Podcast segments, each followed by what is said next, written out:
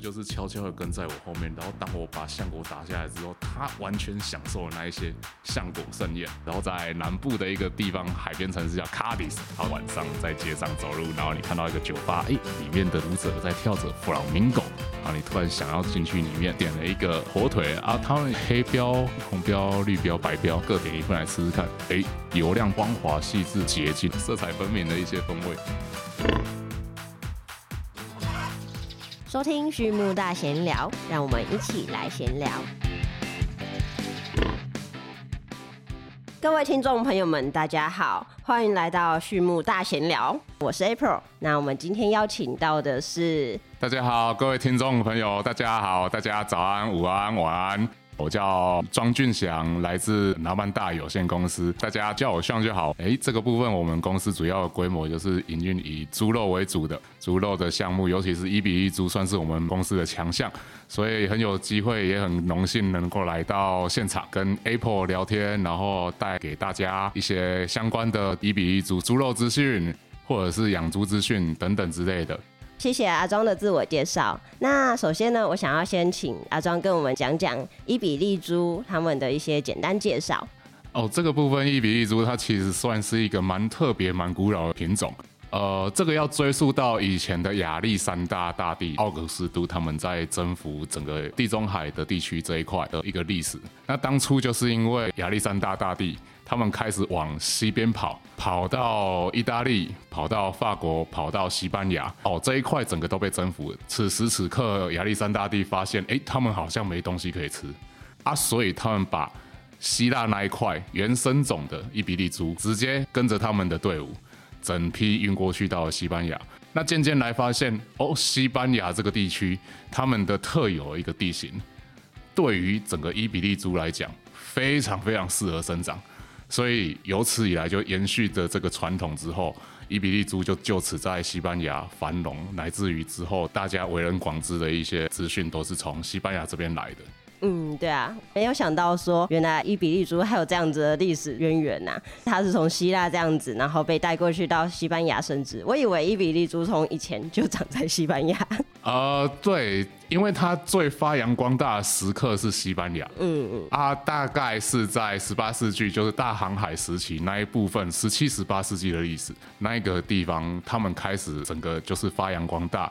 乃至于后来的哥伦布这一批发现新大陆的这一群先辈们，他们到南美洲的时候，都会进行就是直接把伊比利猪运到南美洲去做饲养。哦，这一块其实它的渊源蛮深厚的，就是从以前的亚历山大帝一直延续到西班牙这一块。但因为发现西班牙是一个非常适合呃伊比利猪生长的，所以才会就此发扬光大。讲到就是说，为什么西班牙？会使得伊比利猪发扬光大，就是因为它的地形有一个特别的因素在。因为呢，在葡萄牙跟西班牙的交界处这一块谷地是有一个东西叫橡果，橡树这个地方是非常适合生长的。它的气候、它的雨量以及它的温差都是非常适合橡果生长。当西班牙的伊比利猪来到这一块地的时候，吃起它的橡果，哎，发现长得不错。哦，所以西班牙人就开始渐渐的研发出各式各样的一些培育方式啦，怎么去放牧啊，以及定定怎么去制作这个西班牙火腿。这后段部分我们待会可能就是跟听众们有继续深聊。那这个部分就是因为它地形的特殊，导致我们的伊比利猪能够在那边有一个广大发扬的一个机会。嗯，了解。那这样子的话，想要请问阿庄说，吃橡果的伊比利猪跟我们平常在外面吃到的大白猪啊，或是像台湾的黑猪这样子的话，肉质上或风味上有没有什么差异呢？哦，Apple 这边问的很好的问题，因为伊比利猪这边我们就有一个三要素去跟它做限制了。我们比较注重就是伊比利猪，它有三大要素，我们必须要非常的严格把关。这个也是西班牙政府他们规定的。如果排除这三要素，它就不叫伊比利猪，就算它是伊比利猪品种的。第一个要素就是当然你的品种问题嘛。伊比利猪它有原种的纯种百分之百伊比利猪，跟七十五帕的伊比利猪，然后再就五十帕伊比利猪。那低于五十帕的品种，那我们很明显的可以认知，因为它的纯种度没有那么高，它就不叫伊比利猪，它就可能就变成普通的一个当地的混种猪，呃，所谓的混血儿这样子。那这个部分你就不讨论，我们就讨论就是说一百帕跟七十五帕五十趴这三类的伊比利猪当做品种的一个鉴定。那国中时期可能就是说，你有读过生物都会知道，爸爸血型是 A 型，妈妈血型是 O 型，然后你会去画一个类似像九宫格的东西去配出来，你可能是小孩子是什么型的。那这样同样道理就是说，假设今天妈妈是完全纯种百分之百的一比一猪，配上爸爸也是百分之百的一比一猪，那这样生出来小孩也是百分之百。然后相对来讲，母亲如果是百分之百的一比一猪，父亲是五十趴的半纯种一比一猪，这样配合出来的小孩子，哦，就是七十五趴一比一猪。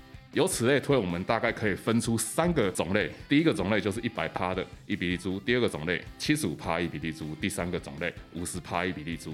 OK，这个是我们对于品种的限制。再来第二个部分就是它的居住地点啊。我们刚刚提到说，在伊比利猪的部分，我们会选取葡萄牙跟西班牙交界处这一块谷地作为呃我们整个伊比利猪的生长区。这个谷地从北边的萨拉曼卡。一直到南边的回瓦海边，这一整块的谷地都会生产橡果，而且是非常适合伊比利猪生长。而且重点就是这个是西班牙政府当地规定，就是这个是伊比利猪的产区了。那我就是在边跟各位介绍产区名字，总共有四个，从北到南依次为萨拉曼卡的 p i v e l o 在中部的 Extreme Maduro。然后再是南部海边的哈布沟，跟哈布沟右边的 p e d e c h o 这四个地方。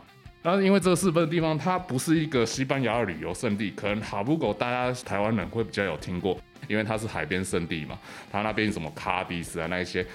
重点就是因为哈布狗这一块，它是因为接近海边，所以当晚上海风吹上来的时候，是蛮适合伊比利猪的。原因是因为它会有海洋的气候，让整个温差变小。相较于北边的萨拉玛卡，它温差可能就比较大了。呃，来自于就是查过以前的历史资料，最热的时候可能是四十度的摄氏温度。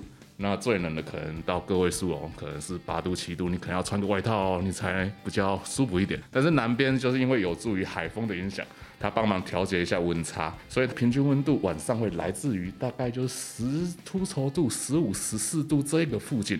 哦，这个附近它其实对于猪的一个适应能力其实是蛮好的，所以通常我们在选的话，就是它各有特色。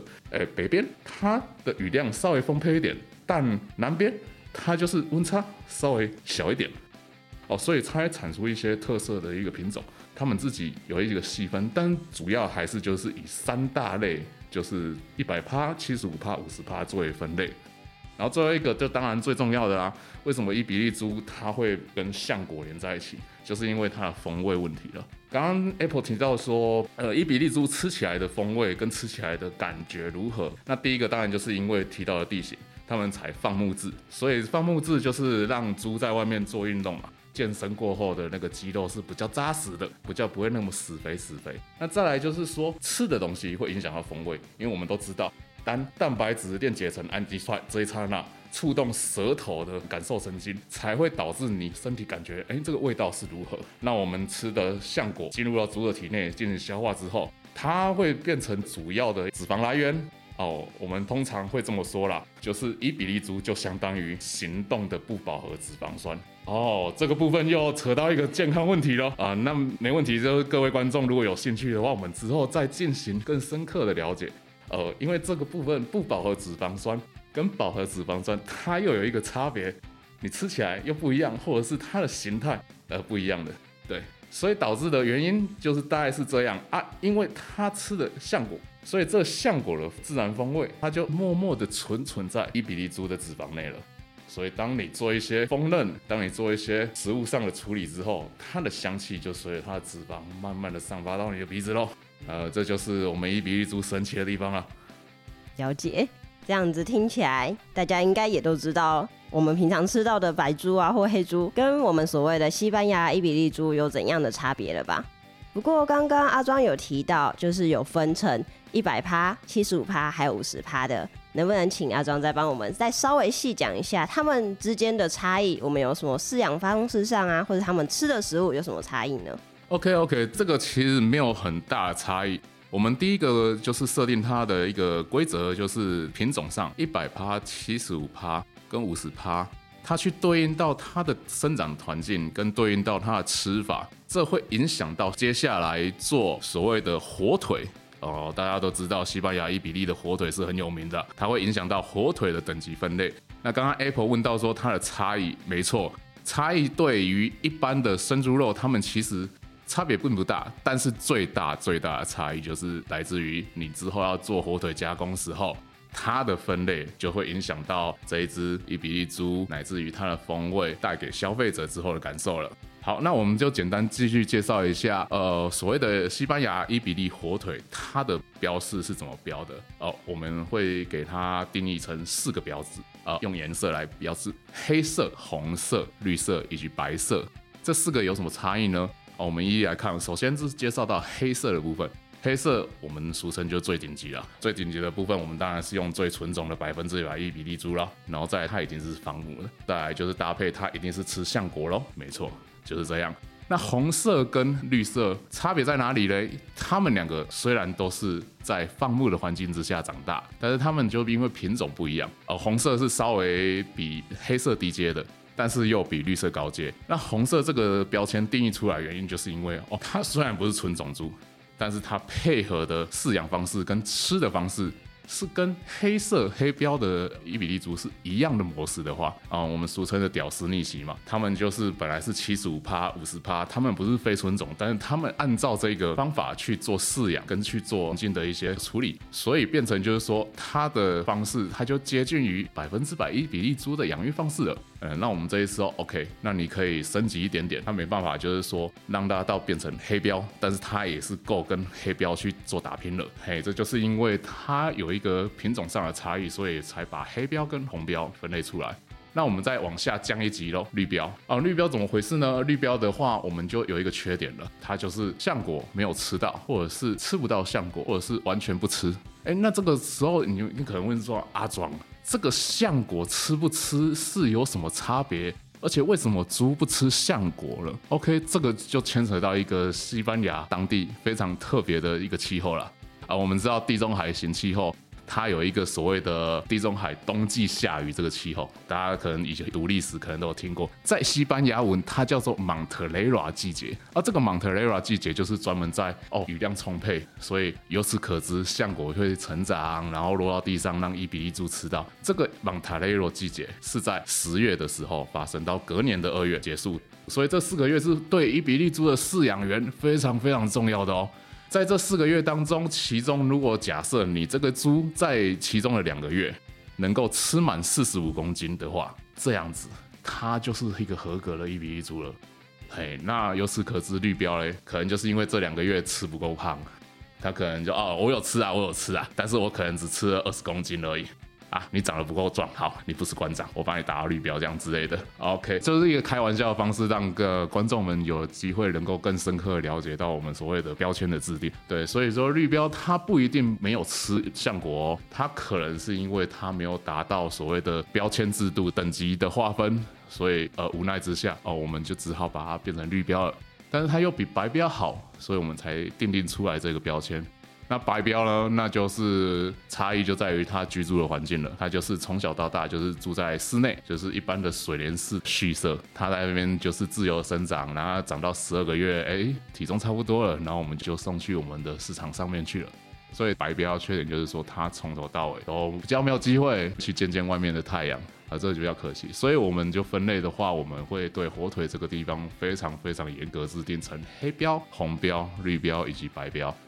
那我们刚刚提到过，哎，阿壮，为什么绿标跟白标他们会有一百趴、七十五趴跟五十趴的猪在里面？啊，这个问题就是问的也很好，为什么呢？因为我们当初在设定的时候，一百趴的猪是非常非常珍贵的，我们宁可让它变成百分之百的黑标猪嘛，对不对？我怎么可能让它变成绿标呢？这是因为百分之百的黑猪，它在牧场里面就是在整个草原上面生长，它们吃的橡果可能不够多，被打到低标。或者是他们在生长的环境之下，他发现哦，我走路走的好累哦，我我想要住宿舍，我想要住宿舍这样之类的，所以我们就说啊，你都不走，你又不走怎么办？那那你不走又不吃，那那那我也不能眼睁睁的看你这样子瘦下去嘛。然后我好吧，那我们就把你搬到宿舍去住了嘛。所以白标的一比例猪百分之百的品种是这么来的，就是因为有时候在饲养的过程，它会一步一步的去让它淘汰降级，淘汰降级，因为它不一定每一只。高品种七十五趴，或者是呃百分之百的一比一猪都会适应这个环境，所以才会有后面绿标或白标。哎，显示奇怪，为什么这么高档的一比一猪百分之百会是绿标而已呢？啊，因为他们吃不好，也不能说吃不好，就是说因为他们吃的东西没有达到西班牙政府规定的这个级距，所以它必须降级。所以有些时候就是一般消费者可能真的就会疑惑说，为什么？纯种的还会被打到白标绿标这样？对啊，是啊，是啊，是有点可惜啊。因为像以前我们在西班牙养猪的时候，就是会一些比较好玩的故事。有些猪就很爱吃橡果，但是有些猪看到橡果，嗯，摇一摇之后还吐出来，我就想说，哎，你你不吃换我吃了。因为呃，观众如果有吃过橡果的话，其实橡果它吃起来，它就是把壳剥掉，那个咖啡色的壳剥掉，里面是白色。嗯，对。嗯，啊，白色吃起来它有点苦苦，嗯，涩涩这样子，台语叫涩涩啦，就涩涩的感觉啊，苦苦的感觉，但不拉拍假，坦白讲。但是因为这个涩涩的关系，哎，我 Apple 我不知道你知不知道那个涩涩的原因是什么原因？因为可能是什么草酸什么之类的吧。说不定可能是橡果里面的单宁啦，不过还是可以回去再找找看，应该是单宁相关的分类物质，让它吃起来口感上有点苦苦涩涩的，对，我还会刺舌头这样子。哦，谢谢 Apple 解说，对，这个我也是学到一课，因为我这个部分我就是在养猪上，不见会比较熟悉一点。啊，有些伊比利猪它就是，哎，我那时候等到那个什么蒙塔雷罗季节，大家不知道还有没有印象，就是雨季，嘿，啊，这个部分它就会长橡果，啊，长在树上，啊，有时候在地上可能猪已经吃的差不多，啊，不够，我们怎么办？我们就拿一个竹竿，啊，拿一个竹竿去往那个树那边打那个剩下的橡果往下打，打到地上让他们吃嘛，哎，有一只猪就是很爱吃橡果的，它很聪明。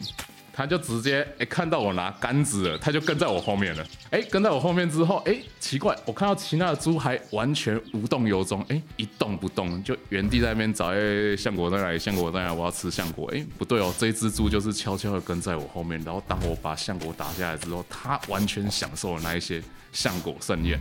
哎呀，所以说其实猪也有他们的个性啊。哦，我发现猪其实也蛮聪明的，就是说这一个部分，它就哎知道我的一个动作了，它就跟着我去享受那一些福利这样子啊。就是比较可惜，其他虽然有时候伊比利猪百分之百的纯种，可能是它不喜欢这种橡果味道或者什么的个人因素嘛，呃，那它就是没有办法吃到达标的哦，所以我们才回到刚刚讨论的一个分级制度啊，有点可惜，它就变绿标。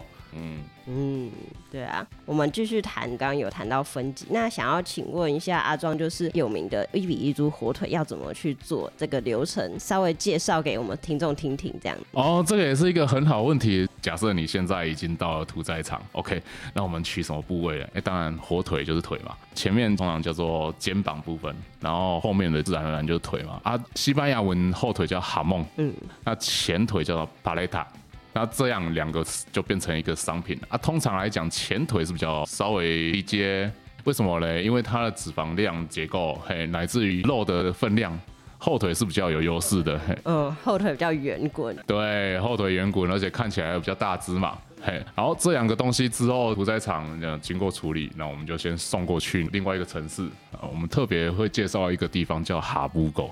哈布狗这个地方，其实它在西班牙整体历史上来说，它在养火腿、在处理火腿这一方面，算是一个世界级的专家了。我们可以说，它如果自称第二，哎，没有人会说它第一。哎，这个它是有历史渊源，乃至于现在比较有名的啊，其实都是在这一个地方生产的。所以它那边的师傅群、跟那边的环境、跟那边的地窖，他们之用的所谓处理火腿的功法，都是两三百年这样子的一个历史的传承。呃，所以它在历史上，其实在整个火腿界来说是很有很有分量的。哦，那我们就是进入到哈布狗这个城市，那我们就请我们的一些工匠做所谓的历史延续性的那一种功法的处理，和我们俗称的传统手制功法嘛。对啊，然后这样进去之后，我们会先在类似像撒盐的一个地方，我们进行腌制啊，我们就是每天撒。它这撒盐也不是随便乱撒的，你不是不可能说我今天要五公斤、八公斤，呃，就撒下去了。它是很严格的规定的，就是譬如说你这一只猪的后腿，假设是八公斤的话，OK，那你就是一天八公斤的盐去撒在表面上面。然后怎么撒？那八公斤，然后要撒几天？哦，这个也是有规定的，我们就看这个公斤数。所以简单来说，一只火腿如果是八公斤的话，那我们就是每天给它撒八公斤，连续撒八天。好，那这样撒完之后，一个前置动作完成了。然后我们就进入到它的地窖去了嘛，就是类似像我们就是等候区、熟成区的意思了。哎，那就搬到这边去。啊，搬到这边去之前，哎，因为上面还是要做处理的，啊，你不能就直接进去到那个地窖室了。嘿，所以我们还会做一个工厂流水线，你就是把火腿先把多余的盐分给它去掉，然后去做挤压。为什么要挤压？把水分再稍微给挤出来。然后此时此刻，我们才去地窖里面把我们的珍贵火腿吊挂在上面去。哎，等时刻可能要等到最高四年。那比较低阶或者是比较普通的，那我们就是从十二个月开始去看它收成状况，然后我们再去决定是不是要开始出来面对市场。所以整体来说，在整个火腿加工呢。我们就是功法处理上，先给它撒盐，撒盐的天数是由火腿的重量来决定的。那再来就是说进入到地窖，而进入到地窖的时候，这时候就取决于上述提到的黑标、红标、绿标以及白标这四个标志等级了嘛。那通常我们黑标会在地窖待差不多四十八个月。啊，红标可能就三十六个月，哎，四年呢？你想一下，你在一个房间里面待四年，哇，那是很可观的一个数字，对啊。所以一般的话，绿标跟白标就没有那么久了嘛，我们大概就是十二个月，或者是十八个月，就差不多可以出去了。大概就是这样。就是黑标，其实我们都是蛮保护的，就是严格去遵守它的一个制造工法，乃至于放也是放最久的。所以在消费者的体验当中，才会体验到那浓醇香、很浓厚的橡果味道，那个风味出来，才会让你口感这样子融化在嘴里，做一个呃品尝的动作。嗯，像这些橡果味道能够释放在味蕾，那个感受真的是不一样。那阿庄有没有吃过各个级别的火腿？然后有什么样感受？能不能跟听众讲一下？哎，对对对，想到这个，当然就是要转换一下我们的角色。我们现在假设今天是一个美食家好了，然后你想象一下你在西班牙。好，我举个例子，我们今天在南部的一个地方海边城市叫卡迪斯。好，此时卡迪斯，你看到外面是一个晚上在街上走路，然后你看到一个酒吧，哎，里面的舞者在跳着弗朗明哥，然后你突然想要进去里面。你进去里面点了一个火腿啊，他们黑标、红标、绿标、白标，那你就各点一份来吃吃看。黑标怎么看呢？你拿起来，它其实在光泽上面是属于比较亮的，就是越顶级的话，它光泽上比较亮的。那再来第二个判断特征呢，越顶级的一些火腿，它还会有一些结晶。那个结晶，我虽然又不是生物学家，但是那个结晶其实就代表了，就是说你在呃地窖当中，你的熟成是非常好的，才会有那么漂亮的结晶。所以你在一片的火腿当中，你拿起来看，它如果油亮程度是光滑细致的，它明显比一般的色泽是属于亮的。再来就是说，你在看到这个肌肉的部分，它有一个结晶的部分，呃，那这个火腿可能就是哦非常顶级的，来头不小这样子啊。成年来头不小的黑标顶级，没错没错。那当然就是说绿标嘛，它在拿起来看的色泽会好，但是没有像黑标顶级那么好，它就稍微推一点推一点推一点。啊，然后晶体方面的成型就不会看得到，对，嗯，没那么明显，哎，甚至你也不会看得到，啊，甚至看不到了，对，这就是差异啦，嗯，那风味来讲的话，呃，浓厚程度确实待在地窖四十八个月的。相比之下，待在地窖十二个月的，那差异是非常大的。好，那这边还讲到一个比较特别的不同，就是之前提到，呃，伊比利猪在饲养有分南部跟北部嘛。我们这边其实之前端午节刚过，我们在炒南部种跟北部种的差异嘛，对不对？OK，火腿也有。好，怎么分呢？因为火腿的北部的盛产地是萨拉曼卡，它的地形它有点像是一个谷地嘛，盆地，它夹在其他的城市中间。那它所用的功法，因为它在内陆，所以它盐分是稍微少一点的。相较于我们比较常在观光区吃到火腿，譬如说，呃，我们刚刚提到的哈布沟这个城市，它是靠靠海边的，所以怎么差异呢？海边的海风吹上来，它会夹带一点稍微的盐分嘛，对，因为我们在地窖当中还是会让那个风去做一个流通嘛，有那种透气的那个方式。所以整个地形来讲，影响整个火腿的品质。在北边，它吃起来会有点死咸死咸，啊，原因就是因为它没有海风的那个味道出来。呃，但相对来讲，北边它是比较没有那么咸的，相对来讲，南边就咸了一点，因为它就海风的加持，但是风味就不一样了嘛。对，嘿，这是他们比较大的差异。对，就像我们平常吃的盐，还有海盐的差别。啊，对对，你讲就完全正确了，它就是一个哦，这是怎么海味好丰富哦，可能里面有点稍微苦，然后稍微咸，那种色彩分明的一些风味，嗯，对啊，然后一般的白盐可能就是比较单调嘛，它就是咸的，这就是咸的，就是不一样的一个感觉，嗯，了解，谢谢阿庄跟我们介绍，很谢谢 Apple 的邀请到来参加养猪国民学校这个单元啊，然后能够分享一下我在过去伊比利猪的经验。哎，也希望就是说，大家如果有兴趣的话，你们也可以就是留言，或者是传送一些相关的资讯问题，然后再给我们指导，然后我们再对应到服务。哎，谢谢大家。最后的最后，再次感谢大家收听，还有今天阿庄的分享。那对于畜牧大讲堂以及大闲聊有兴趣的朋友们，也欢迎来订阅我们。有问题的话呢，也欢迎留言，或者透过简介中的 email 与我们联络。那我们下次再见喽，拜拜。谢谢大家能够抽空，然后来听我们的广播。